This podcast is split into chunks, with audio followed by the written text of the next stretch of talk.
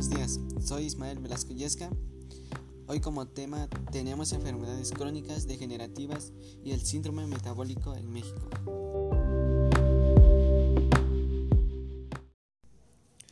Bueno, esto más que nada trata sobre enfermedades que se producen en nuestro cuerpo, ya sea porque no llevamos una buena alimentación o somos personas sedentarismo, personas que no les gusta realizar actividades físicas.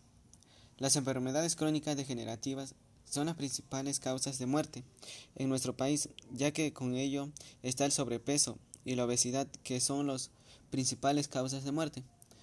Según la doctora Gloria Ruiz, dice que 60% de los jóvenes entre los 18 y 49 años sufren sobrepeso y obesidad, por lo que es el síndrome metabólico, que es la obesidad central abdominal y con ello provocan enfermedades crónicas.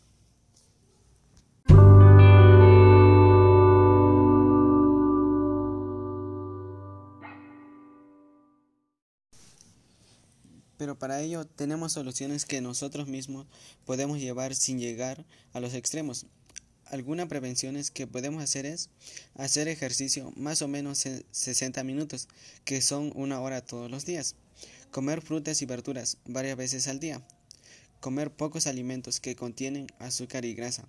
Como último, tenemos dejar de fumar, ya que con ello no solamente te ayuda a bajar de peso, sino también te ayuda a prevenir varias enfermedades, como por ejemplo el cáncer, ya que, ya que es uno de nuestros peores enemigos en la vida.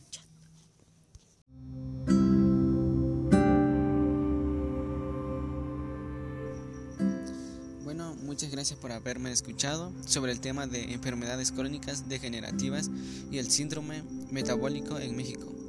Y esto ha sido todo por hoy.